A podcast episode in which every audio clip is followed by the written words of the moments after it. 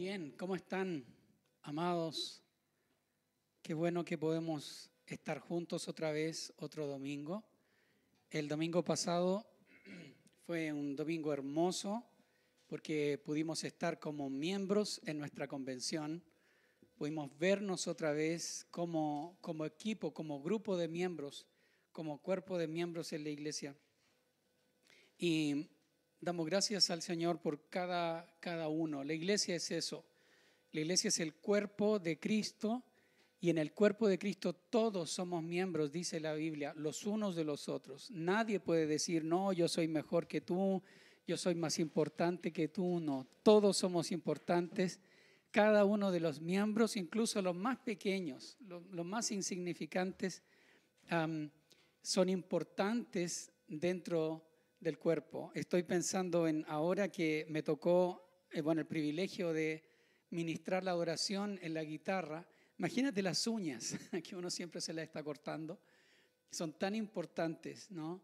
Para el cuerpo. Sin, sin ellas no podríamos hacer infinidad de cosas, ¿no? Y cuando algo nos pasa en una uña, ¿cierto? Se nos mete algo, wow, cómo nos duele. Bueno, esa es la realidad del cuerpo. Y durante marzo estamos hablando acerca de eso, de la comunión. Y estamos diciendo, ¿cierto?, que la iglesia es un ejército que tiene que ir en pos de un objetivo, tiene que ser disciplinado, alineado, pero la iglesia también es una familia. Y así como el pecado, la Biblia nos dice que el pecado es primero contra Dios, el hijo pródigo eh, cuando vuelve a donde el Padre le dice, Padre, he pecado contra el cielo y he pecado contra ti. El pecado primero rompe nuestra relación con Dios, la relación que es la base de todas las demás relaciones. Pero en segundo lugar, el pecado tiene una dimensión horizontal y el pecado siempre va a afectar a otros, siempre. Y así como el pecado afectó la relación entre los seres humanos y Adán culpa a Eva y luego Caín mata a su hermano, y luego la maldad comienza a multiplicarse, así también la salvación primero restaura mi relación con Dios, pero inmediatamente busca restaurar también la relación con otros. Y eso es lo que viene a hacer Jesús. Es muy interesante porque de eso vamos a hablar el día de hoy. El Señor Jesús, lo que Él hace, nosotros tenemos la tendencia a creer que Él viene solo a morir en la cruz. Y eso es, eso es cierto o es parte de la verdad. Él viene a dar su vida en la cruz para salvarnos y para restaurar nuestra relación con Dios. Pero te sorprendería saber, te va a sorprender saber que el Señor viene a establecer una comunidad. De hecho, Él hace una comunidad.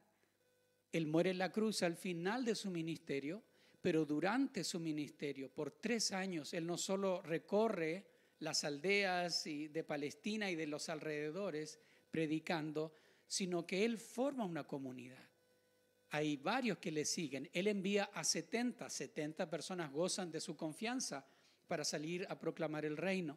Pero aparte de esos 70, Él hizo una comunidad, un grupo pequeño de 12.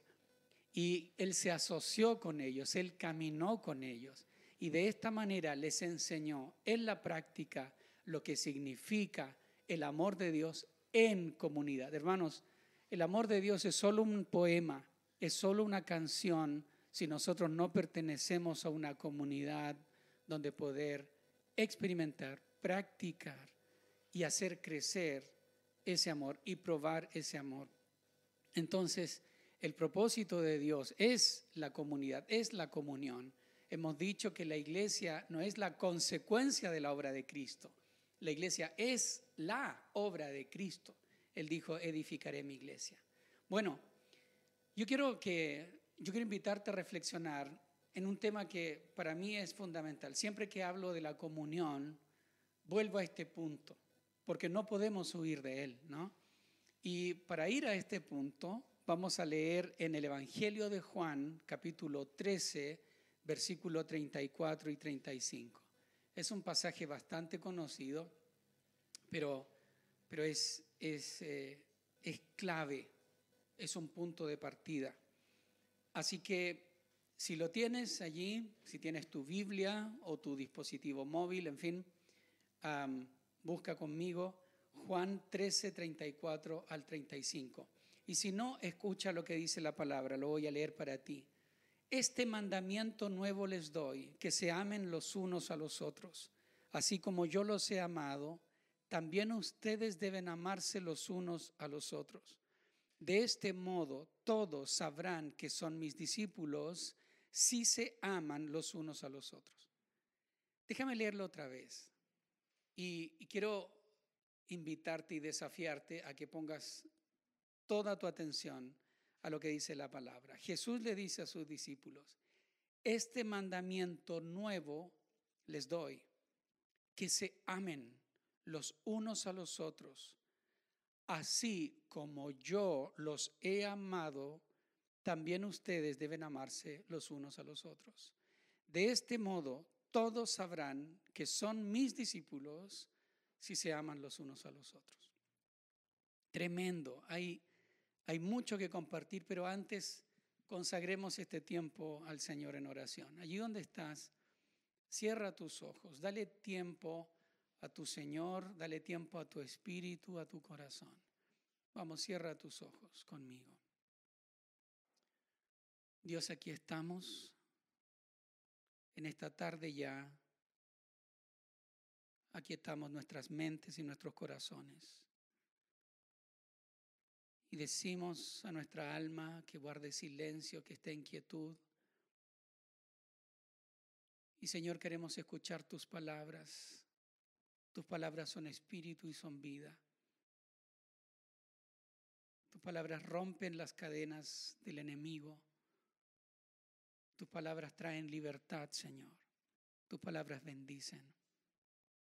Señor, y hoy que una vez más preparas un banquete para nosotros, aún en presencia de nuestros enemigos, hoy queremos sentarnos a ese banquete, sentarnos a esa mesa. Precioso Espíritu de Dios. Muévete aquí en la transmisión, pero también en cada uno de los hogares. Señor, y que mis hermanos y hermanas puedan ser bendecidos por tu favor y tu gracia, porque oramos en el nombre que es sobre todo nombre, en el nombre de Jesús, nuestro Señor y Salvador. Amén. Y amén. Contexto, contexto. Jesús está participando de una, de una ceremonia que es muy especial. Es la Pascua. La Pascua ya es especial e importante para los judíos, así que para los discípulos era importante. Pero no solo eso, sino es la última Pascua que Jesús va a pasar con sus discípulos. Pero no solo eso, sino que es el último momento de intimidad. Bueno, la Biblia nos dice que después de resucitado, Jesús se reúne con sus discípulos, pero el contexto es muy distinto. Ellos están consumidos por el temor, están, están impávidos, están perturbados al punto que Jesús le dice, no se turbe su corazón, ni tengan miedo. Así que este es como el corolario, es como la guinda de la torta de los tres años que Jesús ha pasado con sus discípulos. Años llenos de aventura. Cada día era una aventura nueva. Cada día era una sorpresa, era ir descubriendo quién era este hombre, este predicador, este profeta de Galilea. Y en este contexto tan íntimo, Jesús está solo con sus discípulos. Debes saber que a medida que Jesús se acerca a la cruz, Él corta su agenda con las multitudes y ya no atiende a las multitudes como antes, sino que se centra en los suyos, de los cuales Él va a decir en el capítulo 17, a los que me diste, le diste al Padre. Yo los guardé y ninguno se perdió. Bueno, ese es el contexto, es un contexto de intimidad. Cada palabra está pensada, está, está muy sopesada por Jesús y cada palabra va a ser bebida, absorbida por sus discípulos. Y en ese contexto, Jesús les dice esto. Yo quiero darles un nuevo mandamiento. Y este mandamiento es que se amen pero que se amen como yo los he amado. Hay mucho que decir. Yo quiero enfocarme solo en esto. Uno puede hablar del testimonio, ¿no? De la resonancia, del impacto que ese amor va a tener hacia los demás. Jesús dice, eh, así conocerán todos que son míos, mis discípulos, si se aman unos a otros. Pero mi punto es, como yo los he amado, ustedes deben, deben amarse unos a otros. Los discípulos han experimentado con Jesús un amor, queridos, que no tiene comparación. Es un amor distinto. Por eso la iglesia que nace impacta el mundo por la calidad de amor que tenían entre ellos. Era un amor completamente distinto. Nunca el mundo vio algo así. Porque era, no era un amor natural, era un amor sobrenatural. Como yo los he amado a ustedes, ustedes deben amarse. La comunión enfoca en los demás, pero encuentra su raíz en Jesús. Es el amor de Jesús en nosotros el punto de partida para la comunión. Por eso les dije cuando comencé que siempre que hablo de comunión necesariamente llevo este punto, porque ha sido mi experiencia y la experiencia de, de todo creyente, creo yo, que no podemos amar a otros sin conocer el amor de Dios por nosotros. Amar a los demás, comprometerte con los demás, comienza en ti. Cuando descubres el corazón de Dios por ti. Cuando descubres cuánto Dios te ama a ti, porque no podemos dar lo que no tenemos. Y este amor se vuelve un río desbordante que afecta a los demás para bendecirlos, para edificarlos, para impactarlos.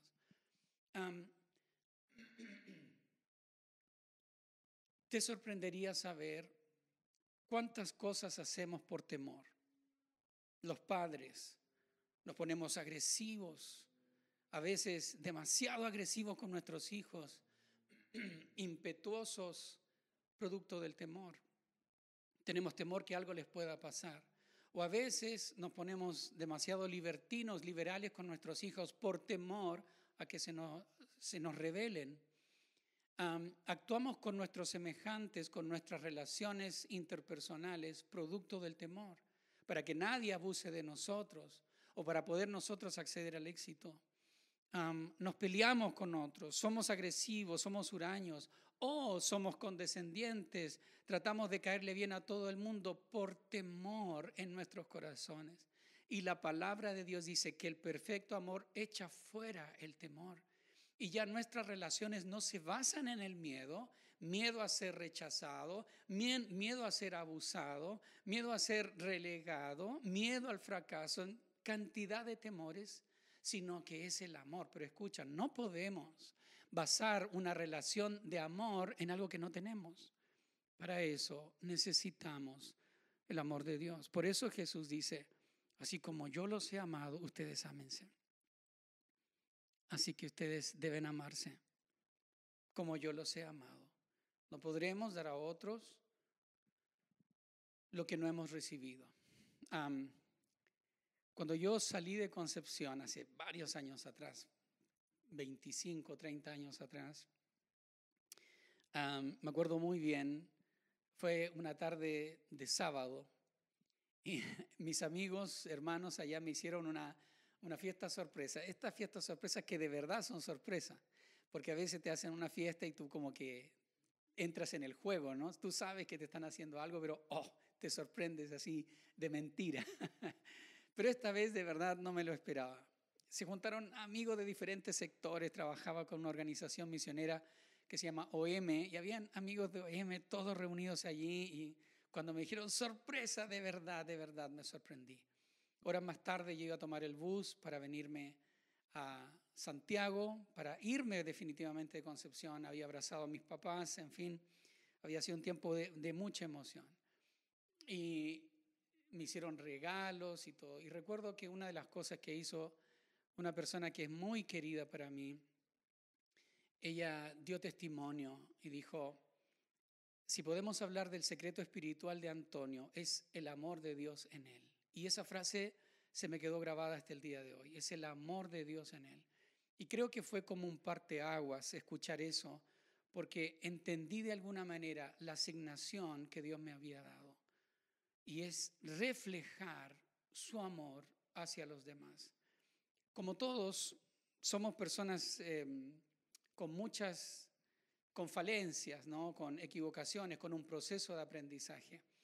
Pero esto me hace mucho sentido, amar a los demás así como Dios me ha amado a mí. La gente viene y me dice, Antonio, tú eres tan bueno, tú eres bueno. Cuando conversamos y analizamos la vida de alguien, yo digo, sí, pero es que a lo mejor, ah, pero es que tú eres muy bueno. Y yo creo, estoy convencido que no se trata de eso. Se trata simplemente de alinear mi comentario, alinear mi evaluación de la otra persona con el corazón de Dios. Y saben, yo soy un testigo, no solo un estudioso de la Biblia acerca del amor, sino soy un testigo del amor de Dios. Yo me he topado con el amor de Dios, he probado su amor, he descubierto la fuerza de su amor, hermanos, he descubierto la dulzura de su amor. Entonces, cuando ministro a otros o me relaciono con otros, busco siempre alinearme al corazón de Dios. No puede ser de otra manera. Otra vez, como yo los he amado, ustedes deben amarse. Amar como Jesús me amó es alinear mi corazón a su corazón por las personas. ¿Cuál es el corazón de Dios hacia mi hermano, hacia mi hermana, hacia los demás, incluso hacia aquellos que no le conocen? Y eso, hermanos, el corazón de Dios derramado en su iglesia va a sacudir al mundo como lo hizo tiempo atrás a través de la iglesia primitiva. Yo creo eso, yo creo en eso.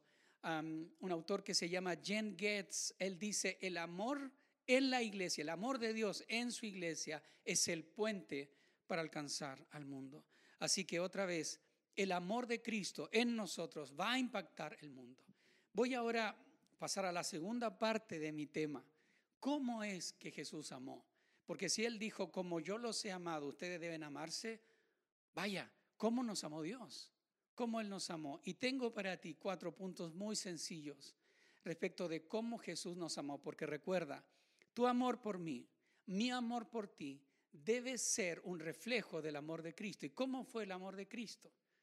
Primero, uno, Jesús sirvió a sus discípulos. Él los sirvió. En este capítulo 13, si tú lees este capítulo, que es nuestro texto base, comienza diciendo que Jesús, sabiendo que su hora había llegado para ir al Padre, como había amado a los que estaban con él, los amó hasta el fin.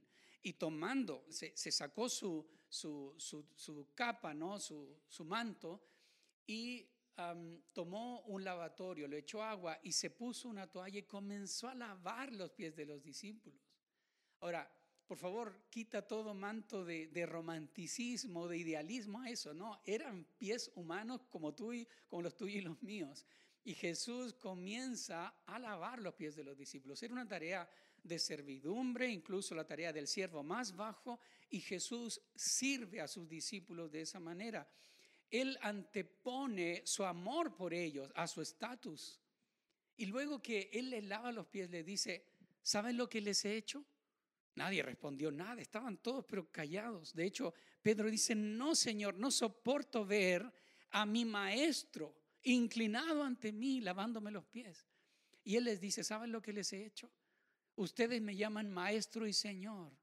Y lo hacen bien porque lo soy. Te fijas, Jesús no tiene un complejo de inferioridad. Pero luego les dice, si yo, vuestro maestro y Señor, he lavado vuestros pies, ustedes también deben hacerlo. Muchas de nuestras relaciones se enturbian porque estamos demasiado llenos de nosotros mismos, pendientes de lo que nos pasa, pendientes de lo que otros nos hacen. ¿Cómo este hermano no me entiende? ¿Cómo esta hermana no, no llena mis expectativas? La comunión al estilo de Jesús, el amor de Jesús en nosotros hacia los demás, demanda de nosotros que renunciemos a ciertos privilegios y derechos simplemente por amor. Amar, amar. Jesús sirvió. El amor de Jesús es, se expresó en el servir. Sirve a otros. Hermano, deja de pensar en cómo la iglesia puede servirte a ti y comienza a pensar en cómo tú puedes servir a la iglesia. Deja de pensar cómo los hermanos no ponen atención a tus necesidades y empieza tú a poner atención en la necesidad de los demás. Gózate al poder ayudarles. Hay algunos hermanos y hermanas en la iglesia que me encanta, aman servir, aman servir. Y eso es genial, pero eso e, esa es una tarea para todos nosotros, es un desafío para nosotros. Cuando tú sirves a los hermanos, tú los honras, los pones en un nivel mayor que el tuyo. Así nos dice Filipenses 2 del 3 al 8. No hagan nada por contienda. Filipenses 2 del 3 al 8. No hagan nada por contienda o por rivalidad. Al contrario, estimen a los demás como superiores a uno mismo, como superiores a ustedes mismos. ¿Por qué no haces algo? ¿Por qué no mandas un WhatsApp hoy a alguien de tu casa de oración? Alguien que no has visto hace tiempo. Pide al Espíritu Santo, Señor, muéstrame, ¿quién necesita un acto de servicio hoy? Dile, hermano, me encanta cómo, cómo la gracia de Dios se refleja en ti. Dile, hermano, hoy hice una oración al Señor por ti. Dile, escribe las necesidades de tus hermanos. Cuando en una de las casas de oración, Tyron, que es líder de una de las casas de oración, hizo que todo toda su casa grabara un saludo para Ramón, que está recuperándose en el hospital. Al día siguiente hablamos por teléfono con Ramón y dije, Ramón, ¿cómo estás? Hermano, estoy pero increíble. En medio de todo, allí postrado el pobre, ni siquiera lo operaban en ese tiempo, estaba con unos fierros en su codo, en su codo izquierdo, y él dice, pero recibí ese audio de la casa de oración. Pequeños actos de servicio pueden cambiar nuestro, nuestro día, pueden cambiar nuestra perspectiva. Ora por tus líderes de la casa de oración. Envíale un WhatsApp a ellos. Dile gracias por lo que hacen cada semana. Gracias por pensar en nosotros, por orar por nosotros, por sufrir con nosotros, gozarse con nosotros. Dile que estás, que valora su servicio.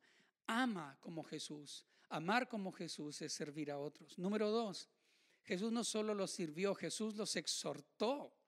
Jesús amó tanto a sus discípulos que tuvo que decirles un par de cosas que no eran tan agradables, pero era parte de su compromiso con ellos. Parte de este amor, de este, como digo, compromiso fue la disposición a exhortarlos, a corregirlos. Me encanta saber que incluso a sus tres más cercanos, Él los exhortó cuando lo necesitaron.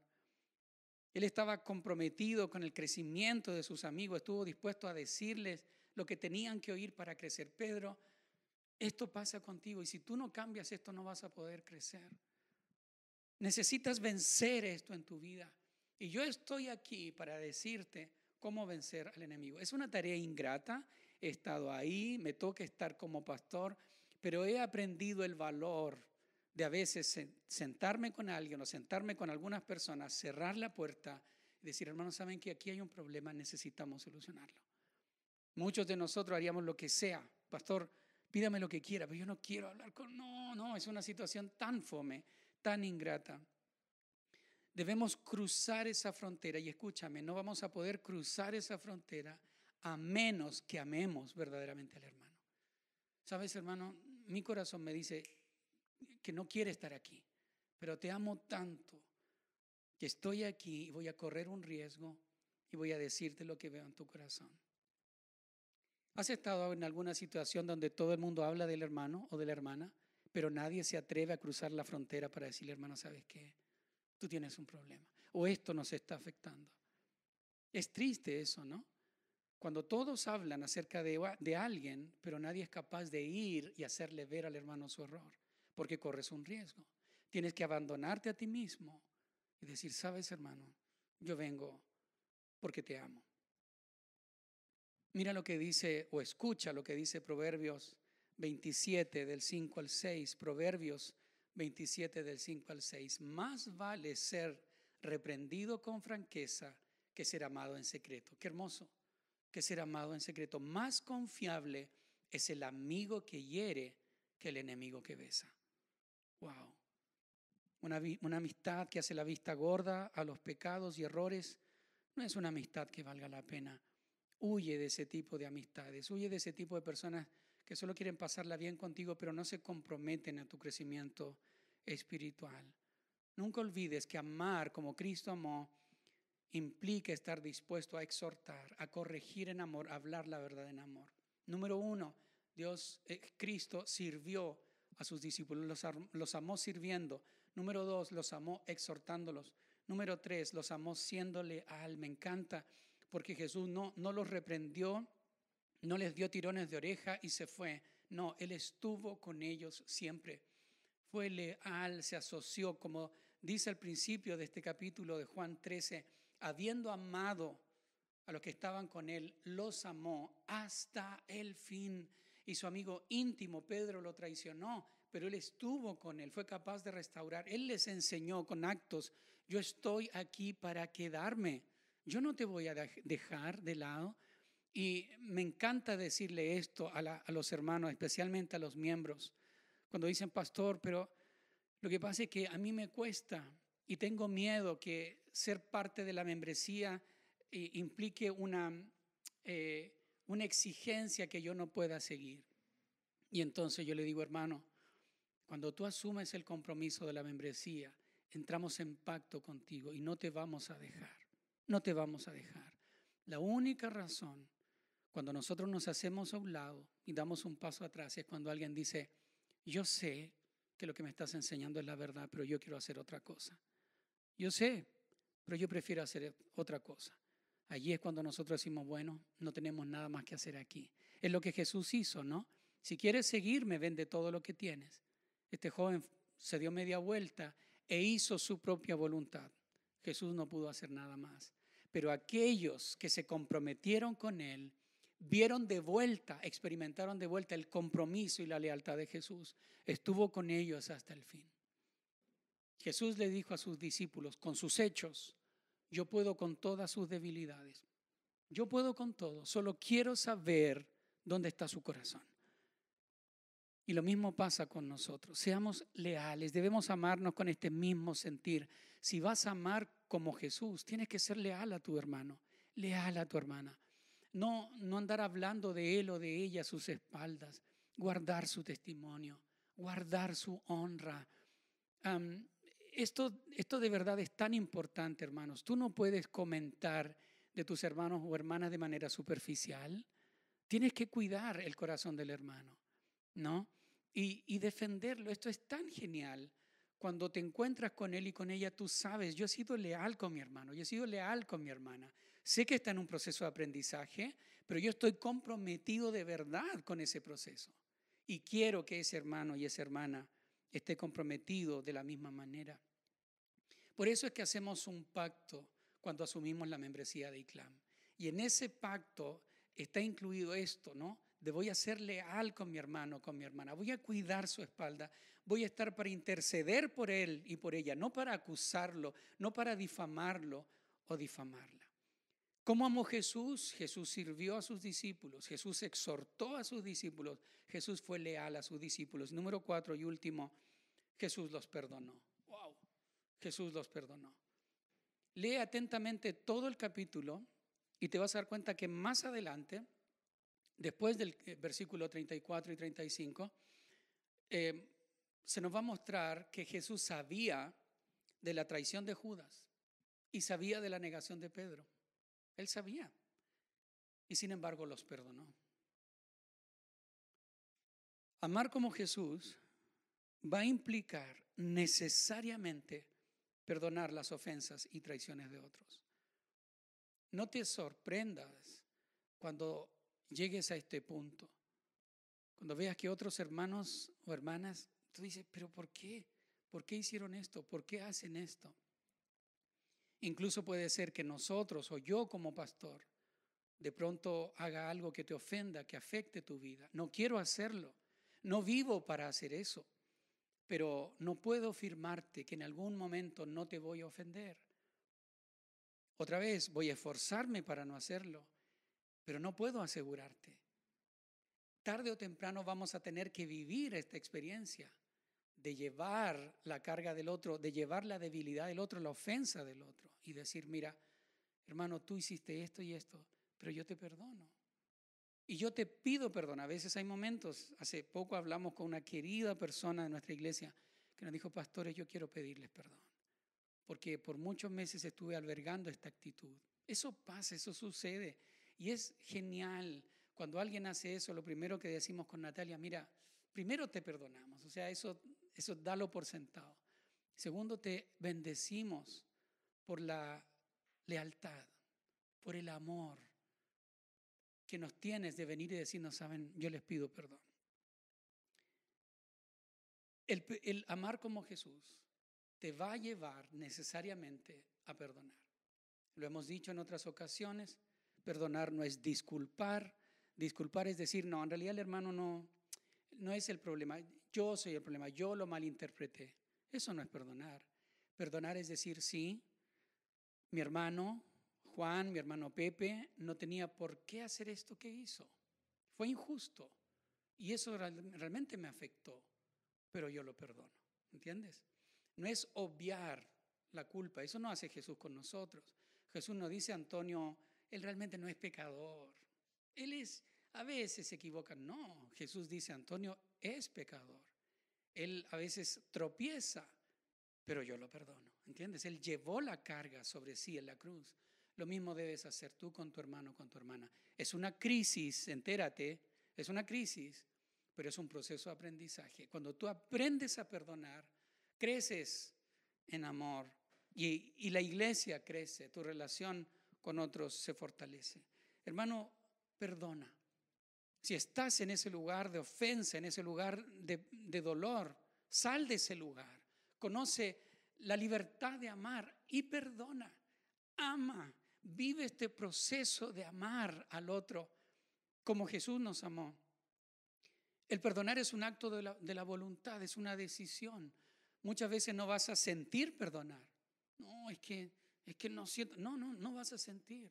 Tú tienes que decidir con tu voluntad, deliberadamente, yo perdono a esta persona. Yo perdono a mi amigo, perdono a mi amiga.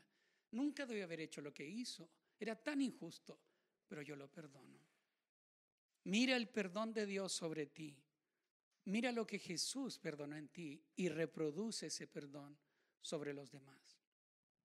Un mandamiento nuevo les doy, que se amen entre ustedes.